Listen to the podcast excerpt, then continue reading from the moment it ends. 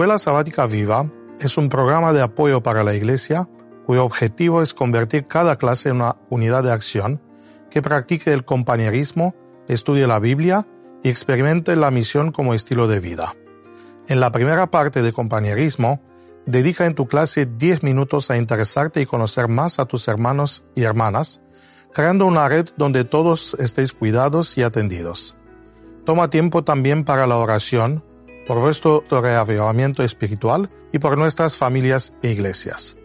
Acompáñanos ahora en la segunda parte, en el estudio de la Biblia y la lección de la escuela sabática.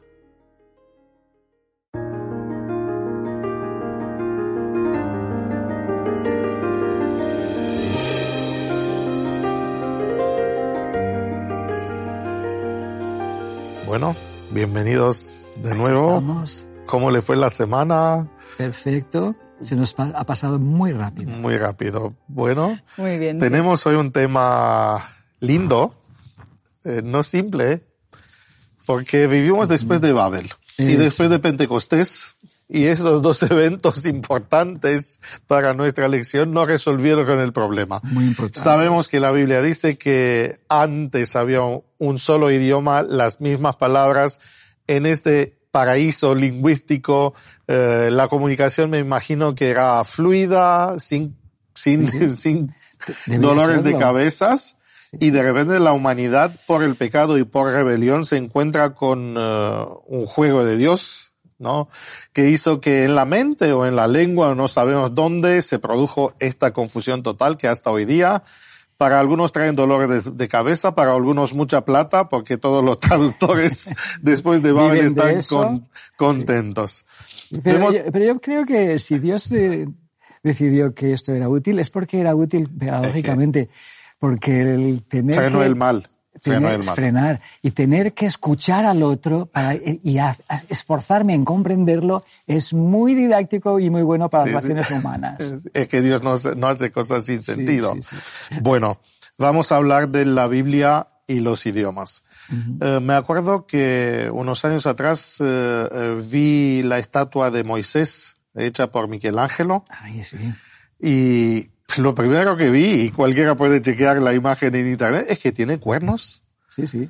Eh, y no la entendí. Yo, yo la visité antes de estudiar teología, antes de saber un poquito de esto de los idiomas, pero más tarde me, me, me, eh, me, encontré la explicación, porque en el tiempo de Michelangelo usaban el latín, y el traductor del latín se equivocó. Bueno, en realidad la palabra que era en, en hebreo puede significar cuerno, pero puede significar también rayo.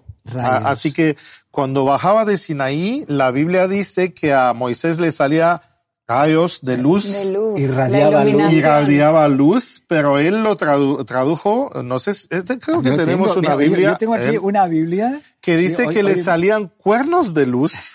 Y entonces, claro, Michelangelo, al leer cuernos, aquí tenemos una Biblia de cuernos con la, vulgata, esta, esta, está con castellano también, pero la vulgata en latín. Qué vieja esta Biblia. Sí, está muy viejita, antigua, esta de mi abuelo, pero ya era muy vieja. Mm, para mi abuelo también la heredó, es más de 200 años. Pues esta, esta Biblia nos demuestra que sí que hace falta eh, eh, traducir y interpretar bien. Eh, la Vulgata es un esfuerzo muy interesante porque es un esfuerzo a partir de los originales, sacar el texto, pero está Impresionante. sí, por una sola persona. Pero claro, cabe que esa persona no sepa todo y lo, lo haga bien. Y lo que es un poquito más discutible es que después un grupo de cristianos o una iglesia, lo que sea, considere como el texto inspirado esa traducción, una traducción y no los originales. Y a mí, por ejemplo, me, hay un texto que me, a mí me choca un poquito, a ti te choca el de los cuernos que está aquí, a me choca el de Efesios 5:32, en que mm, en una iglesia que ya eh, ha considerado eh, que ya tiene sacramentos y, y quiere que, el, matrimonio también sea un sacramento y así. Resulta que en el pasaje donde Pablo dice misterio, misterion en griego, él lo traduce al latín sacramentum. Y entonces, claro, ya tenemos una prueba bíblica de que el matrimonio es un sacramento. Es, un sacramento. es decir, esto de traducirlo de manera que me el arrimo el asco a mi sardina es una de las pegas de, de, la traducción cuando dependemos de la traducción hecha por una sola persona y que y traducción sacralizada. De ahí que yo creo que, como consejo práctico, nosotros tenemos Biblias muy fiables todas, incluso la de, incluso la de Jerónimo es muy fiable en su 90 mucho por cien. O sea, son todas muy fiables. Pero por eso sería muy bueno quizá que según la situación en la que estamos, o sea, cómo que quiero leer mi Biblia, si quiero ¿Sabe? Eh, yo empezaría con un proverbio que es uh, sombrio, así que dice traductor traditore. Sí, sí. Que, cualquier, es un, un proverbio cualquier italiano. traducción va a ser una interpretación. Sí, eh, no, una sí. traición. Sí, eh, sí, pero va a ser una Porque interpretación. Es esto, por esto. Así Sí, que sí. hay, hay que partir de esto, que no hay traducción perfecta. No, no es traducción perfecta. Y yo diría, Pero- a mis alumnos yo les hago leer, cuando enseño evangelios o epístolas, tienen que leerlo. Como mínimo tienen que tener una traducción dinámica y otra llamada literal, ¿verdad?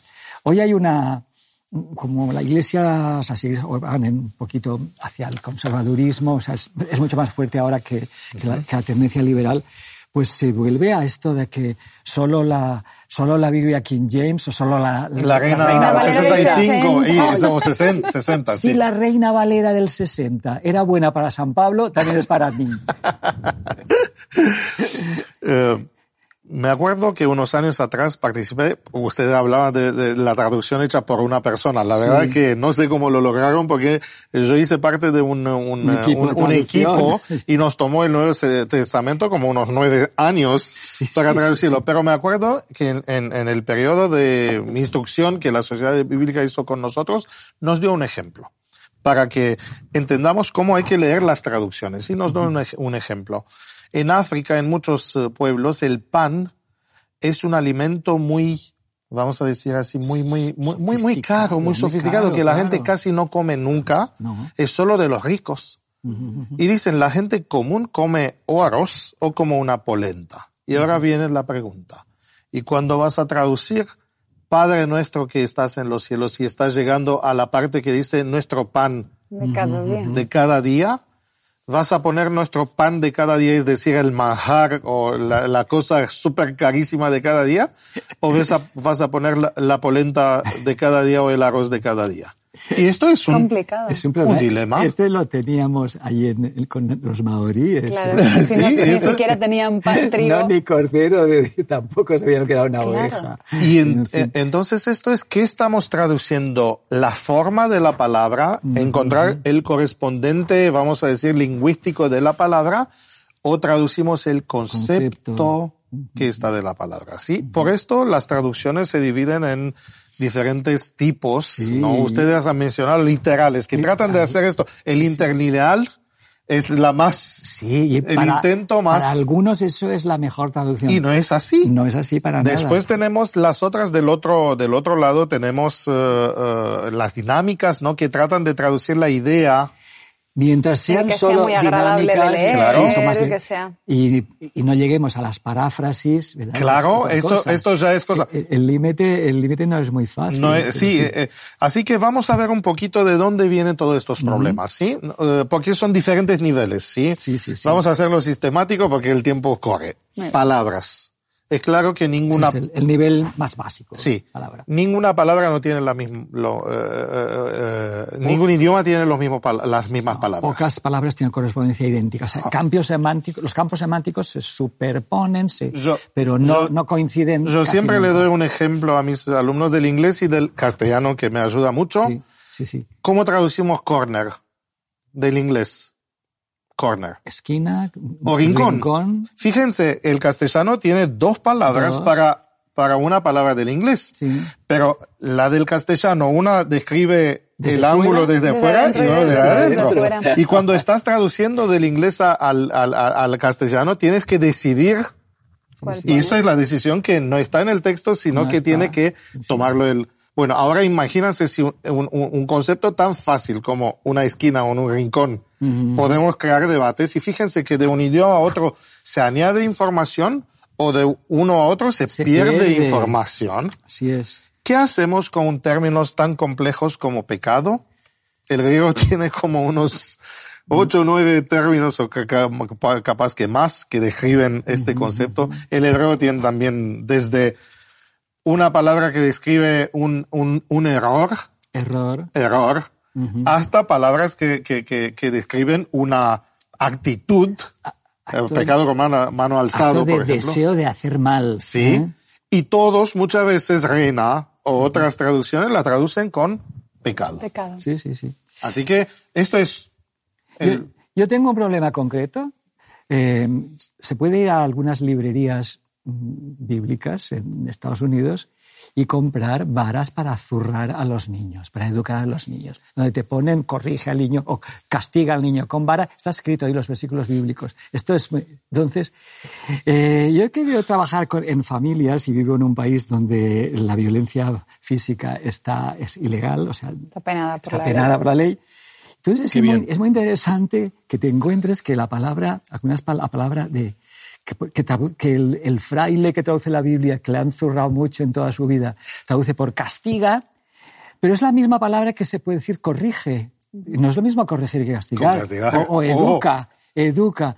Pero eh, cuando esto pasa al Nuevo Testamento, en el Antiguo Testamento yo no lo había visto tanto, porque no, no sé tanto hebreo, pero en el Nuevo Testamento es la paideia, el, el texto en hebreo, en, el, en epístolas hebreos, que Dios al que ama castiga, no, no dice castiga, lo educa. Se educa. Educa. La paideía es la educación. Entonces, claro, el, el- el prejuicio de quien traduce, si a mí me han castigado duro, pues Dios me castiga también. Y, y qué, qué mal, porque estamos a lo mejor transmitiendo una imagen de Dios que no es la que Dios quería vehicular. Que Dios te, Dios te corrige, te, te educa, te, te guía. Y la, la- la vara. Es La curioso, porque la palabra vara, la, la que está traducida en la Biblia por vara, castiga al niño con vara. Que puedes decir ya, educa al niño con vara. Resulta que la vara es la del pastor. Es exactamente la misma que el Salmo 23. Entonces, los pastores no llevaban la vara para, Para castigar, pegar. para pegar, sino para proteger. Tu vara y tu callado me infundirán aliento. Es decir, Todo lo yo me alegro. Cuando yo te veo la vara, para no me voy guiar. corriendo. Sí, para, ir Sí, sí. marcando el guiar, camino. matar el escorpión, apartar las zarzas, ahuyentar al lobo. Entonces, lo que, eh, lo que quiere decir de Salomón es, tú tienes que educar a un niño como se guía, un pastor guía a sus ovejas. Claro, es que No- de, no te de tienes que- castiga con vara a guía con, con callado hay una diferencia sí, muy sí, grande. Ahí Sí, sí. tenemos, ahí- ahí la importancia de nuestra lección. Entonces la elección de la palabra es, es importante Es y tiene que importante. ver con un, eh, un mecanismo de pensamiento. Y, pero también con una, con un- con una comprensión de- global de la Biblia. Claro. Sí. Y la imagen general que tenemos de Dios Sí, mismo. de Dios. Eh, por esto hay, hay expresiones idiomáticas que son complejas, que Dios tiene nariz larga, eh, ¿no? O macrotumía, ¿no? De, de, de, eh, de esta Biblia que yo tenía de, de, de Reina Valera, la primera del año 1500, tiene algunas expresiones así. Para hablar de los varones, ponía meante a la pared. la pared, sí, era muy lo había gracioso, era escuchado. Eso dice el texto hebreo, Sí, así lo dice. dice así, y ¿no? traduci- tradujeron literalmente, literalmente. Literalmente. sí. Claro. De- ¿Cómo se o, o- o dónde se ubica eh, el lenguaje en nuestra antropología? O, eh, porque en el modelo evolucionista el lenguaje aparece como un desarrollo, ¿no? De, eh, partiendo de, de la sociedad, imitando eh, cosas. eh, El, el desarrollo evolutivo del lenguaje es una cosa, es una de esas tantas cosas que en los libros de texto se pasan en dos líneas, pero que cuando te paras a buscarlo, mm, no, No- o sea, no no, hay, no hay manera de desarrollar la complejidad del lenguaje eh, de manera Evolutivo. evolutiva a partir de los sonidos que emiten Sí. algunos animales. Se supone que eso que empezamos Porque- emitiendo sonidos guturales y al final se les fueron asignando significados. Es todo lo contrario, o sea, la complejidad mm, del cerebro. Sí. O sea, el cerebro tiene un área específica que se encarga del lenguaje y es una de esas tantas cosas que están integradas que tú no puedes tener el lenguaje sin tener ya ese La área zona. desarrollada que conecta el oído con la imagen mental de la palabra, con una serie Total. de cosas. eh, si no tienes la capacidad ya de comunicar, de escuchar y el cerebro preparado para interpretar, no se puede. No se- no se sirve. Entonces, no- se puede desarrollar paso a paso por selección natural.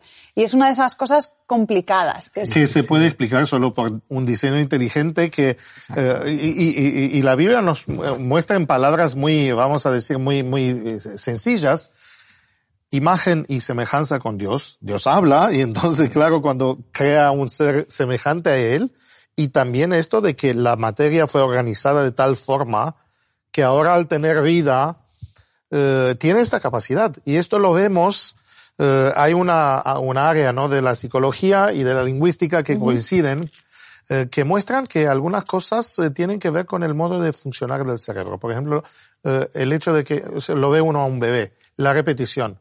Nadie le da clases eh, a un bebé que tiene que repetir eh, gestos. Eso es lo que eh, llamamos la- las neuronas espejo.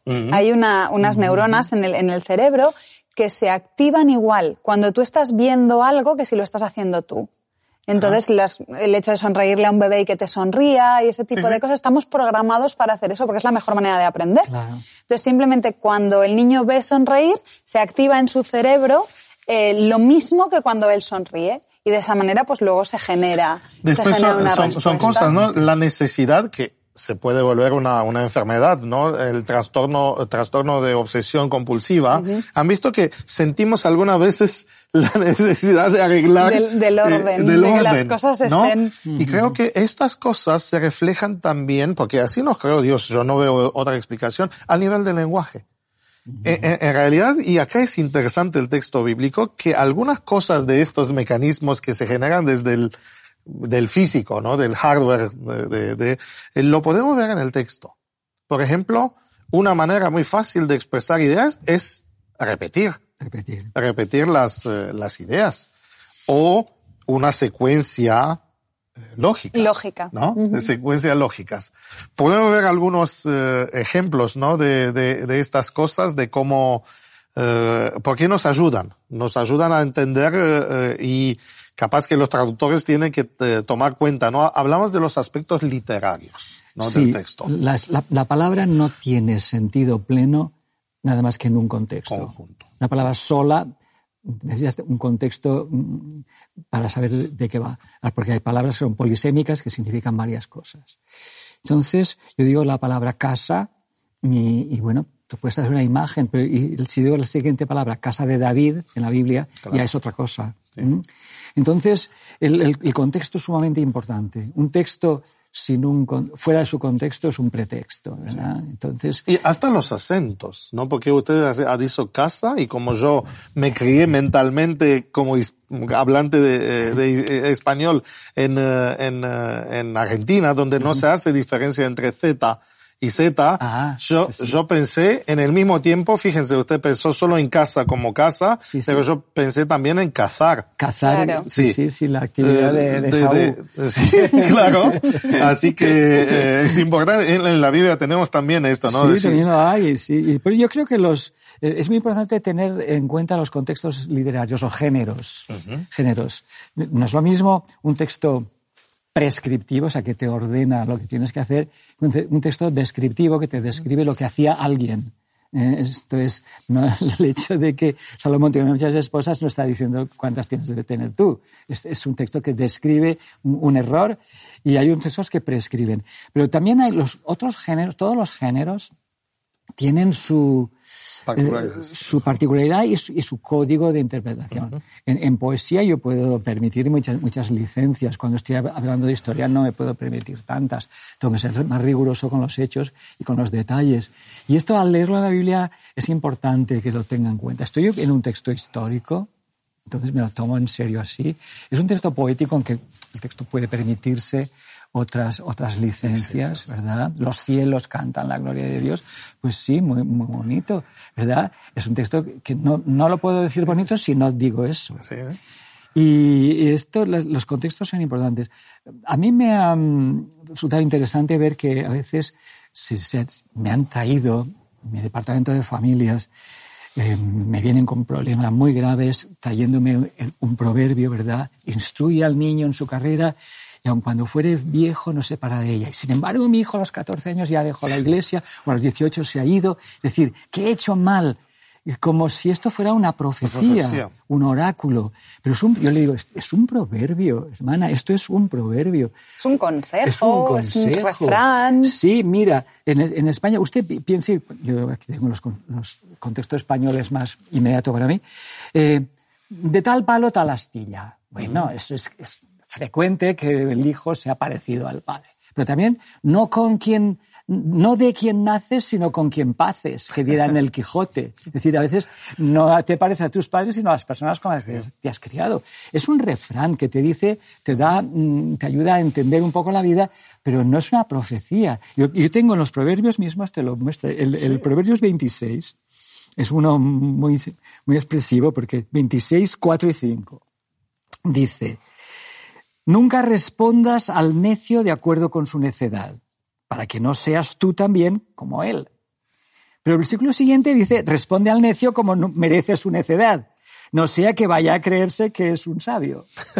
Es decir, que, Parece una contradicción. Una contradicción. Entonces, ¿qué dice? Pues mira, si quieres ser sabio, a veces tendrás que responder al necio, según su necedad y otras veces no. no. es, decir, esto son consejos de vida, pero no son profecías. Ya que estamos ahí en, en Proverbios 26, hay otro hay un proverbio muy curioso ahí que nos refleja un poquito lo que estábamos comentando de las estructuras literarias y los. En este caso es un, es un eh, paralelismo eh, comparativo. Nos está comparando una cosa y es una manera muy curiosa de explicarlo. En el versículo 17 te dice, como tomar por las orejas a un perro que pasa es entrometerse en pleito ajeno. es, muy claro. Sí, es clarísimo. O sea, te haces toda la imagen mental de lo que ocurriría si se te ocurre coger a un perro por las orejas. Todo que aquellos eran perros vagabundos, no eran, no eran las, las mascotas eh, eran, mimadas. Eran animales salvajes, probablemente en proceso de domesticación, pero, sí, pero sí, sí, entonces es como muy, muy claro lo que quiere decir. También hablando no de, de modelos, eh, yo me acuerdo cuando aprendí a hacer una composición literaria, me decía introducción, desarrollo, y conclusión. Y así, porque es un modelo lineal de pensamiento. Pero en la Biblia y en la cultura oriental hay también otros modelos que, que la gente la usaban. Mucho más el paralelismo que, que el claro, el, lineal. el paralelismo sintético, ¿no? Cuando se añadan, eh, por ejemplo, ideas, cada línea añade una idea más, antitético, Mira, cuando contrastan. Sí, sí, que es muy frecuente los que llamamos los quiasmos. Oh, es decir, es decir yo tengo, te doy una idea, la lanzo y le desarrollo, llego al fondo del problema y después vuelvo. Vuelvo, eh, sí. es como una, subir a una montaña, ver todo y bajar. ¿no? Sí, un poco más circular y, no lineal. Eh, yo acá le doy un ejemplo, ¿no? Porque siempre a, mis alumnos le, le, le, estoy dando esta comparación entre la torta y tenemos eh, en romano un dicho que tenemos la frutilla de arriba de la torta, ¿no? la parte más, más rica o más importante se pone la, última, en la el del pastel. En el pastel, fíjense, sí. Ahora, eh, la hamburguesa tiene totalmente otra estructura. la, parte más linda está, en el medio. Sí. Y acá tenemos un ejemplo en los evangelios. En los quiasmos, sí, sí. Eh, eh, pero, pero no solo en eso, sino de también dónde se pone la parte más importante. Por ejemplo, las tentaciones de Jesús. Mm. En un evangelio dice que primero fue lo de los panes, después fue lo del, del templo, que le invitó a saltarse, y el último de la adoración, que fue el, máximo, estuvo allá, en un evangelio. Sí. En el otro, lo pone en el centro. Para Entonces, claro, al, ser una estructura quiástica, lo más importante lo pone en el medio. lo, lo mismo en la historia del diluvio. Si, si miramos la historia del diluvio, empieza con pecado, con un mundo malo, entran en el barco, viene el diluvio, salen del barco y se termina también con el mal. Y uno dice, ¿y dónde está la conclusión buena? No, es que la conclusión buena no está al final de la historia con un Noé borracho, sino está en el centro donde dice Dios se acordó de Noé. Así que esto es importante, ¿no? Donde buscamos el punto culminante, sí, es muy eh, donde, eh, porque esto es la Biblia, son muchas. Ahora. El mensaje central. ¿eh? Sí. Eh, pero, pero yo diría del mensaje central, déjame darle un ejemplo más, eh, también de mi experiencia de, de, de, la sociedad bíblica, ¿no? Nos presentaron algunas, algunas traducciones modernas que tratan de compensar una cosmovisión antigua. Por ejemplo, yo me leí rectificar, o Vamos a arreglar la Biblia. Arreglar. Sí, arreglar la Biblia. Yo me leí un Madre Nuestra que estás en los cielos y quedé eh, Es que no tenemos derecho a reescribir un texto, tenemos derecho a intentar comprenderlo y nada más. Y además es que en algunos casos es completamente innecesario, ni siquiera para defender la idea que estás defendiendo. En este caso estaríamos hablando pues, del, problema de, del patriarcado, el, problema de machismo histórico, y entonces se quiere un poco reivindicar el papel de la mujer. Pero es que eso Jesús lo hace sin necesidad de añadir nada, sin necesidad de, inventar nada, simplemente viendo cómo Jesús trataba a las mujeres de una manera revolucionaria en su época, las responsabilidades que les dio, el hecho de tenerlas a sus pies como discípulas, de tratarlas, de tocarlas, toda una serie de cosas que eran impensables en su época, ya te, te muestran cómo valora Jesús a la mujer. no necesitas cambiar lo que dijo. Sí, sí, sí. así que no es necesario reescribirla. Eh, hay que verlo atrás del lenguaje. escucharlo. Yo, el principal es escuchar, ¿eh? escuchar.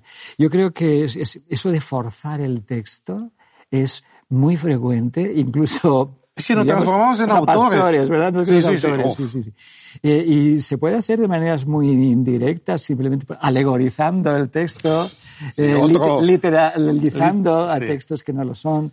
Y bueno, hay, hay un riesgo. Yo creo que lo, lo, la, el consejo que podríamos dar a nuestros escuchas, los que nos ven, es que no ofreces el texto, escúchalo, escúchalo hasta el fondo de que puedas captar qué quería decir entonces y qué eso es lo que tú cómo lo puedes entender hoy. O sea, no confundas una explicación con una aplicación. El texto puede ser explicado en un contexto patriarcal de una manera, pero tú puedes aplicarlo hoy eh, a, una sociedad hoy distinta, más igualitaria. ¿no? Una pregunta personal, porque como siempre el tiempo vuela, parece que acá la relatividad del tiempo de Einstein eh, funciona, se comprueba. Pregunta personal, ¿no? ¿Están usando solo una traducción en sus hábitos de lectura? Mm, yo no. Yo no. Eh, te voy a decir, mi esposa, me, sé que, tú que enseñas la Biblia, se quejaba hace ya muchos años. Eh, yo esta Biblia no la entiendo, es que eso me canso, además no, no, sé lo que quiere decir. Y le digo, mira, lee esta otra, que era una Biblia mucho más dinámica. Y dice, uy, ahora me encanta. Y además es como si no lo hubiera leído nunca. Es decir, ahora le habla todo nuevo. Yo creo que es, es, una mala cosa leer solo una Biblia, porque hay unos... Eh, esto tú lo explicarás mejor como bióloga. Eh, hay unas... Eh, tu, mente ya sabe lo que va a decir y entonces no, no presta atención y, te, se te va el santo al cielo y tú sigues leyendo y no te enteras. Entonces una lectura que te interpela, yo, yo les hago leer en, en, lengua extranjera o una Biblia que ellos no conozcan para que te interpele y te choque y a veces te molesta, pero eso es bueno. el texto por lo menos te habla. Así que, ese es mi consejo. Que sí, esta era una pregunta. Y para ti, Noemí, mm. otra pregunta, o, la misma puede ser, eh, distinta. ¿Cuál es tu primer recuerdo ¿no? De, de, del contacto con la Biblia? A ver, mm, o si tienes un, recuerdo de este... En, mi casa siempre ha habido Biblias y siempre ha habido varias Biblias. Y eh, mi padre, mm, cuando se levantaba por la mañana, mi padre se levantaba muy temprano por la mañana y él era siempre de, leer la Biblia lo primero. Y eso lo he visto en mi casa, lo he visto en él.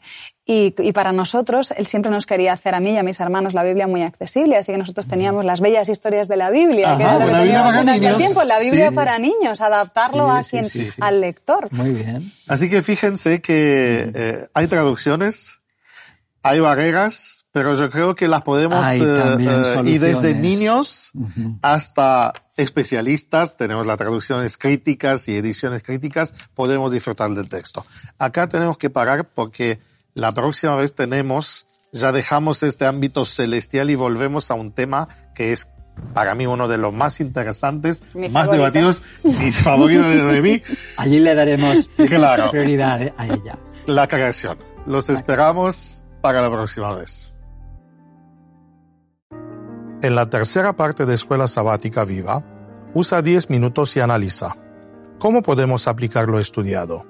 ¿De qué manera puedes compartir tu esperanza con las personas que te rodean? Animamos a cada unidad de acción a tener una experiencia más allá del sábado. Cread vuestro propio proyecto misionero. Programad en vuestras casas reuniones para orar y confraternizar. Buscad un tiempo en la semana o el sábado en la tarde. Gracias por acompañarnos hasta aquí y querer que tu escuela sabática sea un proyecto lleno de vida. Nos vemos la semana que viene.